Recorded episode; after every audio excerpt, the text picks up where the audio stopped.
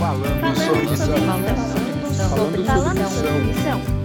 Podcast Falando sobre Missão. Fala aí pessoal, meu nome é Júnior Macedo, é um prazer enorme para nós ter você aqui conosco em mais um podcast que quer ajudar você a esclarecer dúvidas sobre a missão, além, é claro, de mostrar o dia a dia, as preocupações e alegrias que existe na vida de um missionário. Então, está começando o podcast Falando sobre Missão.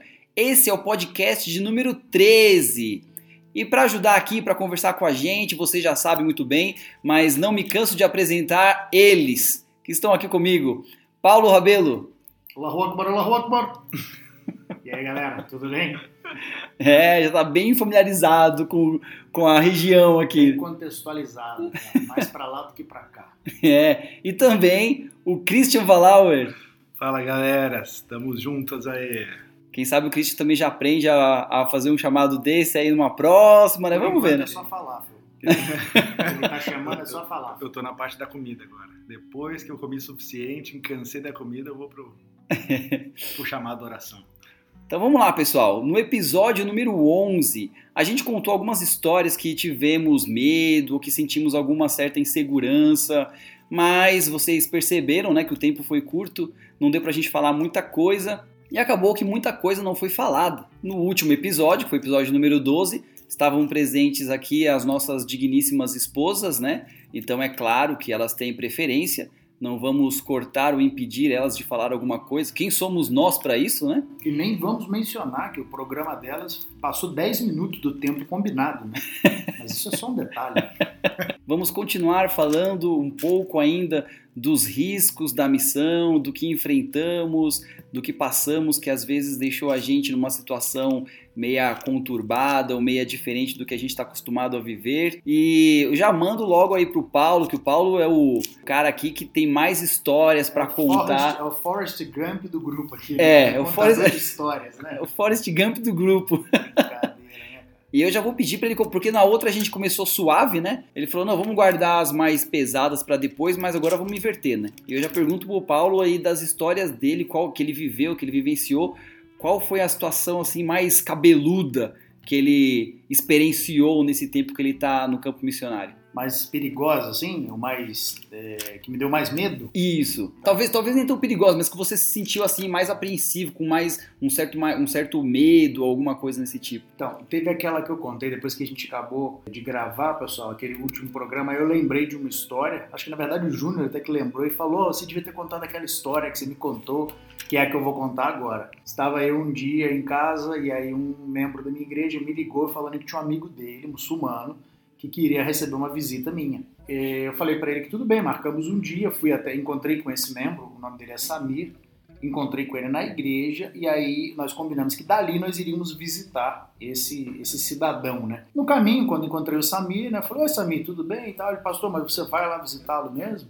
Eu falei, sim, vou, ué, a gente não combinou? Aí ele, mas você vai mesmo? Ele é daqueles bem radical e tal. Aí eu não entendi direito o que ele queria dizer com isso, mas falei, não, mas não tem problema, né? Você tá falando pra ir. Da onde que você conhece ele? É teu amigo já faz quanto tempo? Ele falou, ah, faz umas duas semanas que eu conheci. Aí eu, ah, então ele não é teu amigo, não, Samir? Ele falou, não, não é, eu conheci ele na rua, ele trabalha numa loja de informática e eu comecei a conversar sobre religião com ele. Ele é daqueles que tem aquele barrabão comprido, né? Aqui a gente chama é, esse tipo de pessoa, vamos dizer, esse tipo de muçulmano que tem aquela barba comprida, que não tem bigode, que usa a taguia, que é aquela, aquela cestinha na cabeça, vamos Aquele dizer negocinho assim, branco, né? Isso. E normalmente eles são chamados de musjardim. E a partir dessa palavra musjardim vem o termo jihad. Então ele é aquele, jihad é conhecido como aquele que luta em nome de Allah, né, que faz a guerra santa, que na verdade isso até pode ser um tema para a gente discutir outro dia, porque jihad na verdade tem vários significados, não só é a guerra santa. Mas enfim, musjardim é aquele que luta em nome de Deus. Então imagina, quando o Samir me falou que o cara que não era amigo dele, mas era só um conhecido de duas semanas, e era um musjardim, Aí eu falei, misericórdia, onde que eu tô indo? Mas eu falei, agora eu tô aqui mesmo, vamos lá, Samir. Aí a gente orou e foi. E no caminho a gente conversando, e ele, então, pastor, mas você tem certeza disso? Eu falei, olha, De tô novo. né? começando a repensar isso. Aí liguei pra casa, avisei a Sheila. Falei, Sheila, a situação é essa. Eu tô indo lá pra visitar uma pessoa, não sei quem é, e pelo jeito nem o Samir sabe quem é direito. Achava que era amigo, mas não é amigo, né? Exatamente. E aí eu falei assim, então quando eu chegar lá, eu vou te mandar a localização de onde eu estou para que você fique me acompanhando. Vou dar aquele share location ao vivo, para um, se eu me locomover, você vai saber onde eu tô. Fica orando aí, fica de olho no, na minha localização. Aí cheguei na frente da loja, tirei uma foto da fachada, mandei para Sheila, mandei a minha localização e deixei no ao vivo, né? Para se eu me locomovesse dali. E aí entrei, realmente tinha um cara lá, cabeça raspada, barbão comprido, ruivo e com aquela roupa mesmo já de árabe, bem, bem característico de um muçulmano bem tradicional, não secularizado, não ocidentalizado, com roupas árabes, estilo árabe, e ele trabalhava nessa loja de informática. E aí o Samir já chegou e me apresentou, ah, esse aqui é o meu pastor, ele é que veio aqui discutir religião com você. Ei, já jogou na fogueira, né? Já, Já Já acendeu a fogueira e já levantou tacou o pastor é. lá dentro. E eu olhei, e ele não falava árabe, esse camarada aí não falava árabe. E o Samir, ele ia mais ou menos me traduzir. Não falava e inglês. Não, não falava inglês, é, desculpa, não falava inglês. E aí eu logo de cara cheguei, a gente conversou um pouquinho, aí ele foi aquele negócio, traz, traz é, é, chá, café, um dos dois eu tenho que tomar. Aí eu falei que ia tomar um chazinho, aí ele trouxe o chazinho, tal. Aí eu, oh, que legal. E ele já puxou o Corão, eu com a Bíblia embaixo do braço. Aí ele abriu e falou, deixa eu- Espada contra espada. Aí ele é, deixa eu, deixa eu fazer, recitar aqui um, um negócio aqui. Aí ele queria fazer, recitar algum, alguma sura do Corão, né, algum capítulo do Corão. Eu falei, não, pode fazer. Aí eu queria de alguma forma tirar foto dele, para poder, se acontecesse alguma coisa, já ter, eu mandaria pra Sheila. E aí eu falei, ah, não, peraí que eu vou filmar e tal, aqui, tirar uma foto. Falei, não, não, não quero foto nenhuma. Aí quando ele falou que não queria foto, aí eu fiquei preocupado. Porque eu queria exatamente, de alguma forma, registrar que ele, eh, tava, eu estava com ele, e se acontecesse qualquer coisa, a polícia pelo menos tinha uma imagem de quem era aquela pessoa. Quando ele falou que não, aí eu fiquei preocupado mesmo. Falei, então agora é que eu vou tirar mesmo. E aí eu, eu baixei o celular e deixei ele no modo da, da câmera acionado e botei ele numa posição que, sem barulho nenhum, eu consegui tirar duas fotos dele. E já mandei pra Sheila na mesma hora, né? Pra ela ficar com essas fotos lá.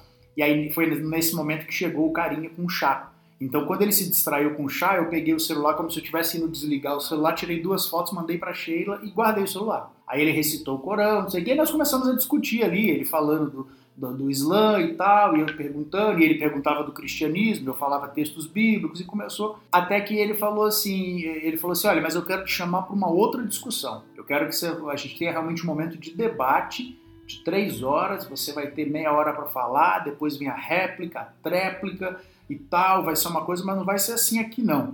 Quero que você vá lá na minha casa. Aí eu, não, tá bom, posso ir, mas onde que você mora? Não sei o quê. Ah, eu moro aqui numa cidadezinha, eu te mando a localização, você vai lá, que eu vou chamar todo mundo da minha família para assistir. E eu entendi que aquilo seria uma oportunidade de eu, de eu poder falar um pouco para essas pessoas que não conhecem Compartilhar, né? Jesus, é, do amor de Deus, da Bíblia. Eu, eu, eu fiquei super animado com isso daí. Só que aí o que acontece? Chegou um outro amigo dele logo em seguida. Inclusive eu tenho uma foto no meu Instagram, se você quiser ver a foto desse amigo, tá lá no meu Instagram. Uma das fotos que eu tenho lá no meu, no meu feed lá, tá desse amigo dele que chegou. Ele falava inglês e ele faz, teo, ele faz teologia, ele estuda no, na Universidade da Jordânia. Ele estuda para ser realmente um sheikh. E ele fala inglês, a gente conversou mais um pouco, super gente boa, ele deixou eu tirar uma foto com ele, aí eu tirei e depois postei. O ponto é que a gente ficou ali discutindo um pouquinho, não saímos do lugar, ele não cedia em nada e não queria me deixar falar, e aí foi que surgiu essa história de ter um debate mais profundo. E eu fiquei assim com a pulga atrás da orelha, um pouco desconfortável com isso, mas combinamos que num outro dia, uma outra semana, eu iria lá nesse tal lugar dele. Voltei para casa, contei tudo para Sheila que tinha acontecido e tal, oramos por ele, por toda a situação. Quando chegou no sábado, eu comentei na igreja: pessoal, próxima semana eu tenho uma visita muito especial. Assim, assim, assim, vou participar do momento com debate e eu queria que vocês orassem por mim. Eu vou mandar para vocês no dia, uma hora antes de eu sair, eu vou mandar para vocês para eu orar. Eu quero simplesmente que vocês orem e peçam a Deus que, se for para a honra e glória do nome dele, que dê tudo certo, que eu possa ir. Mas se for uma armadilha ou alguma outra coisa, que eu nem vá, que ele possa me proteger. E aí, nisso que eu falei isso para o pessoal da igreja, veio uma irmã da igreja. O marido dela tem um cargo grande aqui. O marido dela é um ex-muçulmano que se converteu. E quando eu comentei isso, ela veio e falou comigo pessoalmente. Ela falou assim: Pastor, não vá para essas vilas ao redor de Amã. Corre o risco de você entrar lá e nunca mais sair. Você não sabe com quem você está lidando. Tem muita gente aqui que você não conhece. Então, assim, é conselho do meu marido. Ele já falou isso e você o conhece ele gosta de você e esse é o conselho que ele daria para você aqui. E eu fiquei com aquele negócio, né? Aí eu fiquei mais preocupado ainda. Falei, se ela que tá aqui, o marido dela que é jordaniano, falou isso e ele trabalha nessa área de justiça e tudo, eu O falei, marido cara, dela é um deles, né? Tipo, é um era árabe um deles, e tal. né? É, era um deles, era um muçulmano, inclusive é árabe. É. E eu fiquei com esse negócio, mas enfim, pedi pro povo da igreja orar.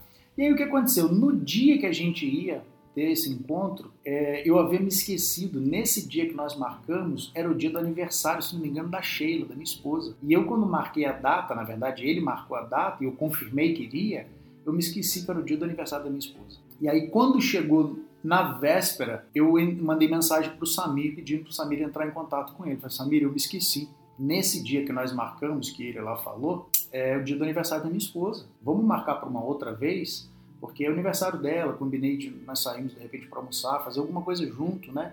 Liga para ele, explica para ele e peça para ele desculpas e fala que nós vamos num outro momento, numa outra ocasião e a gente vai eu vou lá sem menor problema. E aí passou um tempo, quando chegou no, dois dias depois, eu encontrei com o Samir de novo. Falei, e aí Samir, você ligou lá pro fulano e tal? Conversou com ele, ele falou, ah pastor, ele ficou muito chateado. Ele ficou muito chateado e falou que você não precisa ir mais. Que não é para ir, que ele não quer ter mais encontro nenhum com você. Na verdade, ele falou que não quer nunca mais te encontrar. Aí eu fiquei assim, caramba, por que esse cara tá com esse ódio todo, essa raiva toda, né? Ele falou, ah, não sei, pastor. Aí eu me lembrei que eu havia pedido para a igreja orar. O povo da igreja havia orado, né? Se fosse para honra e glória de Deus, se fosse uma pessoa sincera, pessoas que estão realmente buscando, querendo conhecer mais a Deus, esse nosso diálogo ele deveria acontecer e poderia acontecer, mas se fosse uma armadilha para que Deus me protegesse, me preservasse. E a resposta daquele radical foi: eu não quero nunca mais nem ver esse pastor. Então eu entendi que Deus estava de alguma forma me livrando de algo também, que eu não sei, até hoje eu não sei o que, que é. Mas vou, vou levar o Christian, que está chegando aqui na Jordânia, agora eu vou levar lá para conhecer a loja do nosso amigo lá. Quem Se quiser eu te levo lá, eu sei onde é, eu tenho localização. Só não esquece a Bíblia. Me passa a localização para eu ter certeza de nunca entrar nessa loja. Você vai passar em outra, né? É. Mas assim, essa foi uma situação que até depois eu acho que eu refleti mais e tal, e, e, é um risco muito grande, né? Mas não tem jeito, eu, eu, iria se fosse numa outra ocasião, porque eu confio, lendo a Bíblia, lendo o livro de Atos dos Apóstolos, você vê que realmente os, os discípulos eles correram muitos riscos, mas logicamente que com prudência, com o objetivo maior de partilhar a mensagem do amor de Deus, a salvação com outras pessoas. Então, se a gente saiu do nosso país, da nossa zona de conforto, para vir para cá, a gente está sujeito sim a situações perigosas eu tenho outras histórias, né? Essa foi uma delas, uma das assim, que, que me chocou mais. E eu acho que se você que está ouvindo, acompanhando, se você entrar no meu Instagram e ver essa foto, você vai entender por que que... Por que, que deu tão medo, tanto medo. É, com medo, quando você vê o perfil do camarada lá. Entra aí, né? Quanto acho que é Rabelo Paulo, Rabelo com dois L's, arroba Rabelo Paulo no Instagram. Eu te aceito lá. O Paulo contando essa história, não sei se o Cris passou por uma experiência igual essa, eu não passei aqui, acho que o Cris também não, e eu queria só fazer uma pergunta pro Cris, porque muitas vezes a gente sai do Brasil e a gente fala assim: não, não, não eu estou disposto a morrer por Deus, eu estou disposto a passar todas as dificuldades, a passar todos os sofrimentos e tudo mais tal. E a gente ouvindo o Paulo contar essa história, sem claro ver a foto, sem estar aqui presenciando no, no dia a dia, você pode no Brasil uma outra realidade, você pode até pensar, meu, o Paulo está sendo assim muito precavido, assim, está tomando muitas precauções. Você acha que faz isso, é, isso é falta de fé? Exato. Esse é o ponto. Será que é falta de fé ele, ele ter que, ah, vou tirar uma foto da fachada, vou tirar uma foto do cara, vou mandar para Sheila é, qual é a minha localização? Cris, é, eu queria saber assim, o que, que você acha? Você acha que isso é, é, uma, é uma certa falta de fé do Paulo, tipo, fazer tudo isso e, sabe, para poder chegar e conversar com um carinha sobre a Bíblia? Primeira coisa é, é difícil medir a fé, né? A minha fé eu tenho dificuldade de medir, imagina dos outros. Então, e ainda mais a gente que tem um, a gente que vive aqui, a gente vive um dilema todos os dias. E é o dilema de você assim, poxa, eu vou para esse encontro, encontro, ou eu ou espero e, e, e, garanto a minha vida, porque eu não sei o que vai acontecer lá. A gente ouve histórias aí de gente que é esfaqueada, que morre, que acontece essas coisas, e a gente fica com aquele medo. Mas Deus vai nos proteger. Mas até onde eu estou sendo imprudente ou até colocando em risco todo um investimento que a igreja fez para que a gente estivesse aqui, para que a gente falasse a língua, e aí, do nada, por causa de uma, de uma atitude imprópria, de um, de um passo sem, sem ter sido pensado, eu acabo sendo denunciado pelo governo para alguém e aí o governo me manda embora. Então, não é simplesmente, a gente olha para o tempo de Paulo, Paulo também foi precavido em muitas situações. Então a gente tem que pensar assim, ah, é da vontade de Deus? Porque de repente o Paulo vai para essa situação lá falar para quem não quer ouvir. E quantas vezes a gente encontra pessoas aqui que entra por um ouvido e sai pelo outro. Então você vai se colocar numa situação de risco, tem que ser muito bem pensado, entende? Então a prudência não seria falta de fé. Eu não acho que seria falta de fé. Eu acho que aqui uma das coisas que a gente mais aprende é a importância da dependência do Espírito Santo. É o que eu vejo, pelo menos na minha vida. Numa situação como essa, você não tem como ter certeza do que vai acontecer.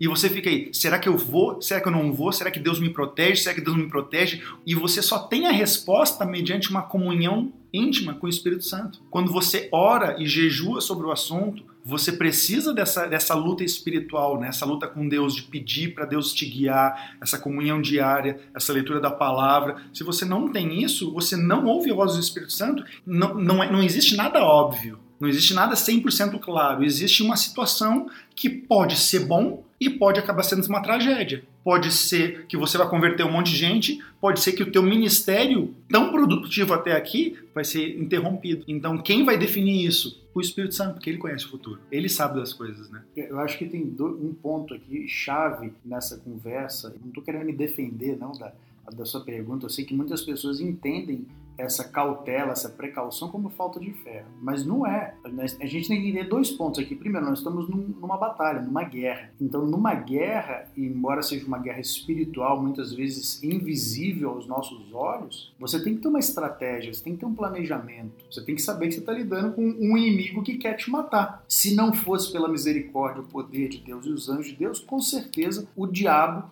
mataria cada um dos missionários e filhos de Deus espalhados ao redor do mundo. Então a primeira coisa é essa: você está num contexto de guerra. Guerra demanda planejamento e estratégia para que você possa vencer. Segundo lugar, olha para a Bíblia. Vê quando Jesus enviou os doze, em Mateus capítulo 10, chamando seus doze discípulos, deu-lhes autoridade para expulsar espíritos imundos e curar todas as doenças e enfermidades. E aí ele continua, a partir do verso 2, isso é Mateus 10, 1, ele vai descrevendo, descrevendo. Olha o que ele fala no verso 16. 16 do Mateus... Mateus 10, 16. Ah. Eu os estou enviando como ovelhas entre lobos. Portanto, sejam astutos como as serpentes e sem malícia como as pombas. Então você deve ser assim, é, puro, simples como as pombas, mas você deve ser o quê? Astuto como a serpente. Ter cautela, eu entendo que é isso. É você fazer o que você pode fazer, o que você deve fazer, que Deus te comissionou para fazer, mas você não vai, lembra de uma das tentações de Satanás? Você não vai colocar é, tentar Deus. não vou pular daqui para mostrar ah, se Deus tem o poder, agora ele que me protege. Não é assim que funciona. Então eu entendo que você deve sim ter cautela e prudência. Essa foi uma das histórias, né? Quer, posso te contar outra que eu lembrei de outra aqui? Já manda, já manda aí na sequência. É, eu, tava, eu tinha ido buscar alguma coisa perto do aeroporto. O aeroporto fica longe aqui da capital, quase 40 minutos, 45 minutos. E aí eu fui, era, era no setor de cargas. Do lado de dentro ali é meio que uma, não é um vilarejo, mas é uma zona rural que tem aqui perto de Amã. Deserta, uma zona desertal. É, é, não é nem rural, é desertal, vamos dizer assim. É um desertão, mas tinha ali umas casas, umas coisas, aí eu resolvi voltar por dentro, que eu ia cortar caminho e já ia para dentro da igreja, lá para perto da igreja. Ao invés de dar volta, voltar pela cidade, falei, ah, vou cortar caminho por dentro e me perdi. Aí eu me perdi, comecei a andar para um lado, andar para o outro. E aí o que, que eu fiz? Tinha um carinha parado, eu baixei o vidro e tentei falar árabe com ele. Fazia poucos meses que eu estava aqui tentei falar árabe com ele falando que eu estava indo para o centro, Wastel Balad, que é centro da cidade, é, Wastel Balad. Aí eu falei isso, né? Wastel Balad, Wastel Balad, para ver se ele apontava a direção para eu ir. E aí ele fez sinal, o que, que ele queria? Que ele queria entrar no carro e ele me levar lá. Aí eu, opa, como aqui é mais seguro, é tranquilo. No Brasil jamais faria isso. Deixar um estranho entrar no meu carro e eu, eu vou te levar lá. Aí eu peguei, não, entra aí, cara. Ele entrou e aí eu fui ali brincando, tentando falar com ele. E ele mandando eu seguir, mandando eu seguir, mandando eu seguir. E aí eu falei assim, rapaz, não sei, não come... sabe, sentir é meio estranho. É, uma coisa assim meio esquisita. Aí resolvi ligar para o meu professor de árabe. Aí liguei para ele, pro Leif eu havia já perguntado para esse, esse camaradinho aí, dos 20, 20 e poucos anos, se ele falava inglês, ele falou que não falava nada. E aí eu liguei para o meu professor de árabe e falei com ele em inglês. Falei assim, Lei, expliquei mais ou menos aonde que eu estava, naquela região ali, zona rural. E o que aconteceu foi isso, eu tô aqui perdido e tal. Aí eu pedi para um camarada aqui me ajudar, e ele tá aqui no carro comigo. Fala com ele aqui, explica para ele que eu tô tentando ir lá para a igreja de Abalamã, perto do centro e tal. Aí ele, onde você tá? Aí eu expliquei de novo. Aí ele falou o seguinte, cara, se livra desse cara, porque aonde você tá é uma região extremamente perigosa da Jordânia Eita. e esse cara pode estar aí te levar para uma furada. Ele pode estar indo te levar para algum lugar que ele vai querer te roubar, ele sabe que você é estrangeiro, já viu. Então, assim, se livra dele e vai embora. E aí, e o cara olhando para mim, assim, E eu como você vai Voz- se livrar eu, do eu- cara? Eu dirigindo no Viva Voz aqui e o cara do meu lado olhando para mim. E ele olhando assim, como quem diz: O que, que vocês estão falando aí? Eu falei: Ó, então é o seguinte, ó, fala qualquer coisa com ele aqui e eu vou me livrar dele. Dei o telefone para ele, ele conversou lá com o cara. Eu percebi que ele tentou tirar o nome do cara para descobrir quem que era o cara, se acontecesse alguma coisa. Mas eu vi que ele falou lá, Ahmed Mohammed, acabou aí, tem um milhão, né? Aí eu sei que ele falou isso, aí falou, cara, sai fora, se livra dele, bota no teu GPS aí e vai embora. Aí desliguei o telefone, continuei ali. Aí chegou no momento assim, a gente tava numa avenida grande e o carinha mandou eu entrar, sair da avenida grande. Eu falei, não vou sair dessa avenida aqui nem pelo decreto. Aí eu falei, não, não, eu vou reto. Aí ele falou, não, não, entra aqui. Eu falei, não, eu vou reto. Ele falou, não, entra aqui. Eu falei o seguinte, eu vou reto. Se você quiser, você vai comigo, senão você desce aqui e vai você andando pra lá. Eu vou nesse caminho aqui. Aí ele ficou olhando assim, eu parei o carro, falei, você vai ou você vai descer? Aí ele, não, eu vou descer. Eu falei, então desce do carro, então, pode sair. Aí ele saiu do carro, aí bateu a porta, não queria bater a porta, eu pá, acelerei o carro e fui embora. E ele ficou me olhando assim, né? Nossa. Depois eu cheguei em casa e contei pra Sheila, quase me matou. Eu devia ter apanhado do carinha lá na zona rural, lá que eu apanhava menos que com a minha esposa quando eu contei pra ela. Você tá maluco? Quer morrer? Com esses negócios de, de caminho, de história e tal, eu lembrei. Eu fui. Eu e a Aninha, a gente foi. Espírito aventureiro, né? A gente foi aqui de Amã até o Egito, né? Até o Cairo, de ônibus. Eu lembro dessa história, é. A gente foi de ônibus daqui até lá, né? Era mais, bem mais barato do que de avião, né? A gente não tem tanto dinheiro para de avião, fomos de ônibus. E daí são 26 horas dentro do ônibus, né? E tem e passa lá pelo pela balsa no Mar, no Mar Vermelho e tudo. E aí a gente foi, né? E no ônibus assim era só egípcio, só egípcio que trabalhava aqui e tava voltando para o Egito, né? Para suas famílias, tal. E era, e era um ônibus de egípcio e um ônibus de bagagem deles. E assim, as bagagens deles eram gigantescas, assim, malas, é, é, eram assim, sacos gigantes, assim, É enormes. porque, assim, acho que era bom explicar, Júnior. Aqui na Jordânia, por exemplo, a maioria dos, dos pedreiros, dos porteiros dos prédios são, são egípcios.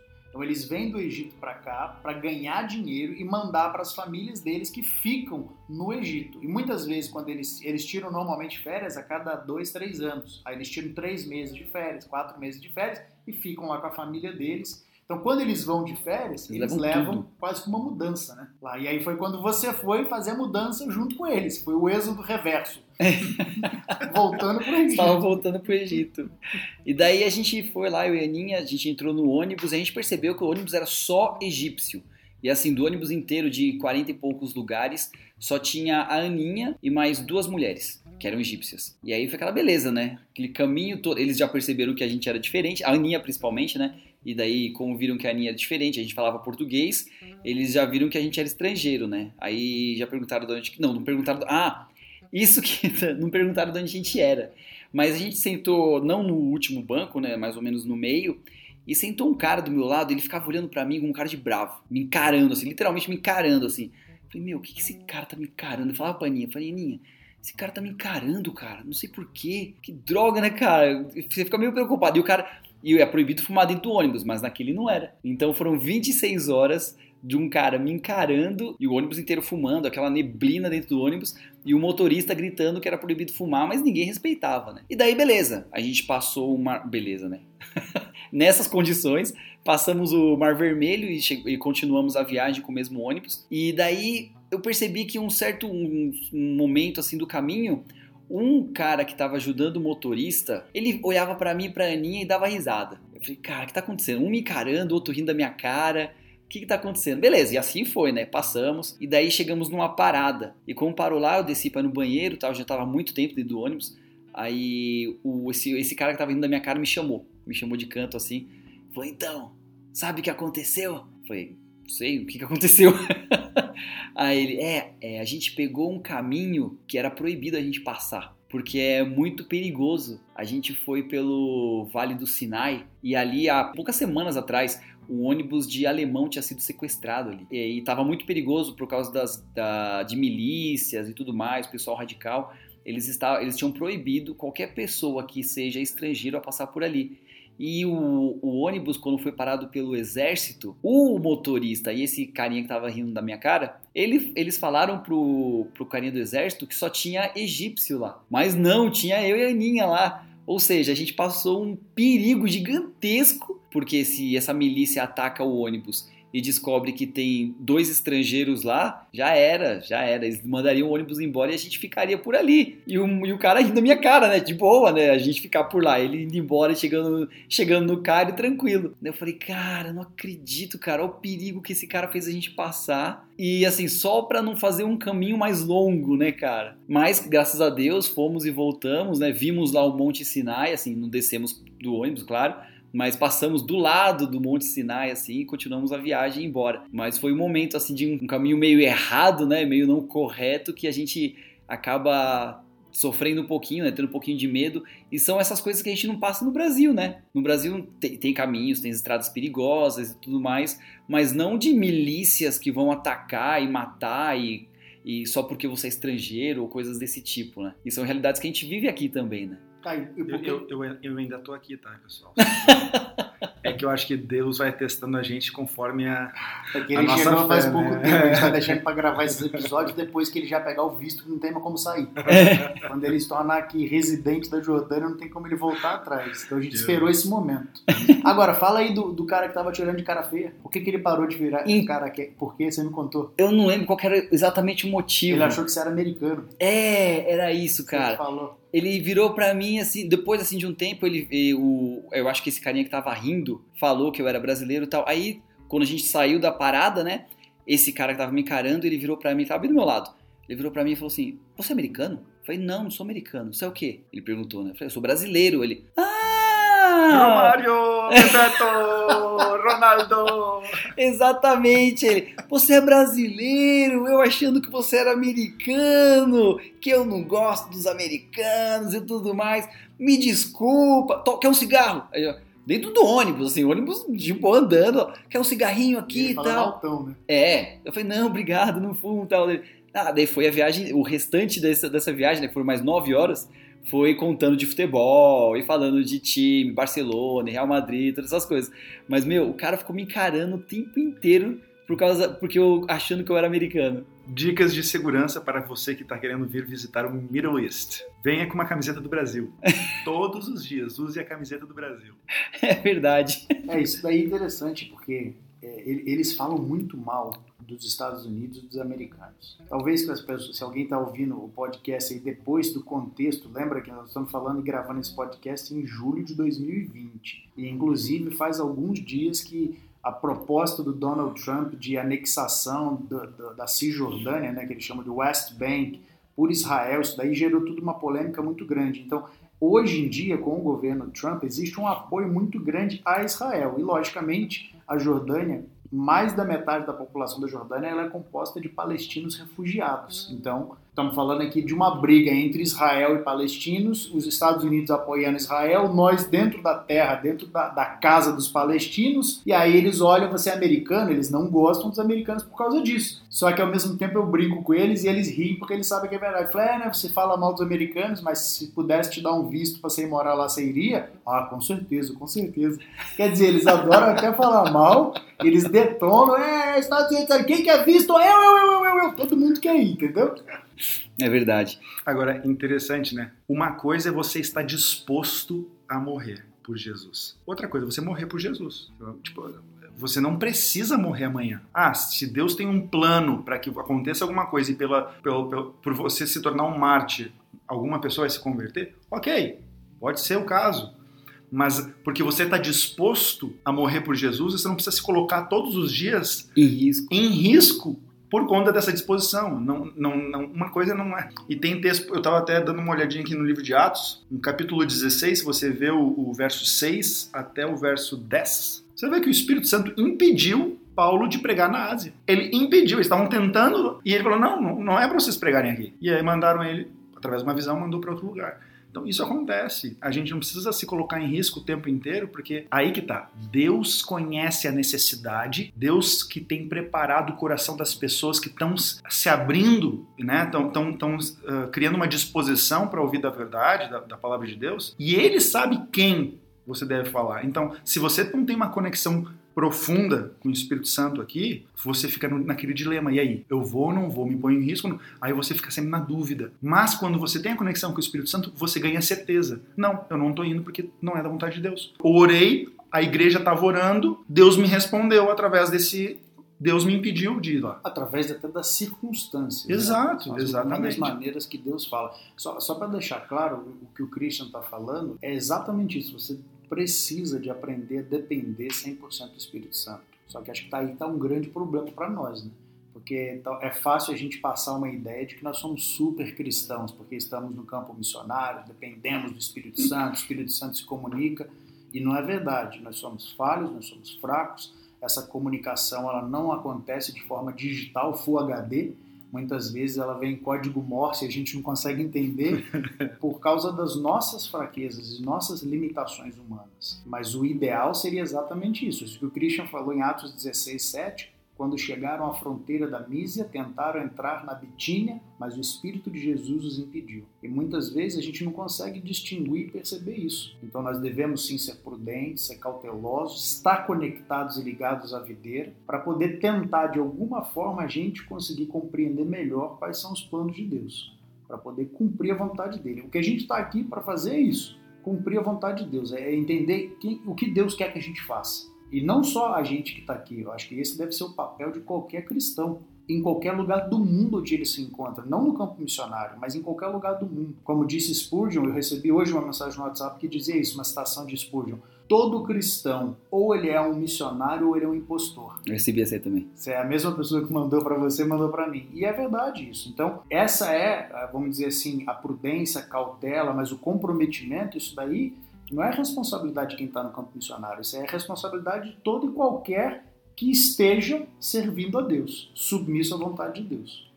É, o que acontece aqui, as dificuldades e as circunstâncias, elas acabam revelando muito mais em nós que estamos aqui essa falta de conexão com Deus, essa falta de espiritualidade. Joga na tua cara que você não, você não, você não faz nada. Nada acontece através dos teus esforços, da tua capacidade, é o Espírito Santo. Sem o Espírito Santo, a gente, a gente parece uma, um bebê. Depende para tudo. A gente vê que não consegue fazer nada. Diferente no Brasil, quando, por exemplo, eu estava como pastor no Brasil, você tem técnica, você conhece o, público, você tem, fala a mesma língua, as barreiras não. Então, você maquia a vida de uma forma que você acha que você tem, você está fazendo alguma coisa, é o, o teu esforço está sendo recompensado e na verdade aquilo ali é uma meia verdade, né? Porque na verdade você está sendo usado, mas você mesmo por si só não faz nada. Se sem o Espírito Santo você não consegue, né? É isso aí, pessoal. O tempo já está acabando. Usamos dois podcasts aqui para falar sobre os riscos que a gente encontra no campo missionário. Mas eu nem falei ainda da, da metralhadora na embaixada da Inglaterra, nem falei ainda aqui dos atentados frustrados em janeiro de 2019. Esse eu também estava aqui. Aí, você estava aqui. Então vamos ter que gravar o terceiro. Vamos, é, daqui a um tempo a gente grava um terceiro para explicar todas essas coisas. Assim, riscos tem de monte, tem de monte. E não vai acabar por aqui, né? Porque a gente está gravando esse podcast hoje, amanhã pode ser que aí aconteça alguma coisa que a gente se encontre numa situação de risco outra vez. É, se for para alguém morrer, que seja o Christian, né? Já que não tem nenhuma história para contar mesmo, né? Já que ele chegou agora, aí tá a... fresquinho. Aí a Bruna conta a história. Deus no controle. Mas é, é verdade. E se vocês têm alguma mensagem aí para a gente acabar esse podcast, é, talvez para completar também o que falamos do outro podcast, que foi de risco também, este é o momento. Eu vou terminar com aquilo que eu falei, a citação do Spurgeon. Todo cristão, ou ele é um missionário, ou ele vive para cumprir essa missão que Deus confiou, ou ele é um impostor. Hoje eu não vou dar um texto bíblico, não, vou deixar essa aí pro pessoal. Você, Cris, tem alguma? Tem só uma, uma frase. Rabi Mac. Deus é contigo. O Senhor é contigo. O Paulo traduziu. o Senhor é contigo. E eu tenho também, eu gostei muito do que o Cris falou, que você se colocar para morrer por Deus não significa que você tenha que morrer por Deus. Então é isso aí, pessoal. O nosso podcast fica por aqui, falando sobre missão. Lembrando você que nosso podcast sempre, todas as quartas-feiras, tem um novo episódio. E pedimos que você compartilhe com seu amigo, com seu conhecido, para que muitas outras pessoas possam ser motivadas a entregar a vida em missão. Beleza? Então até semana que vem, quarta-feira, estamos aqui outra vez. Tchau!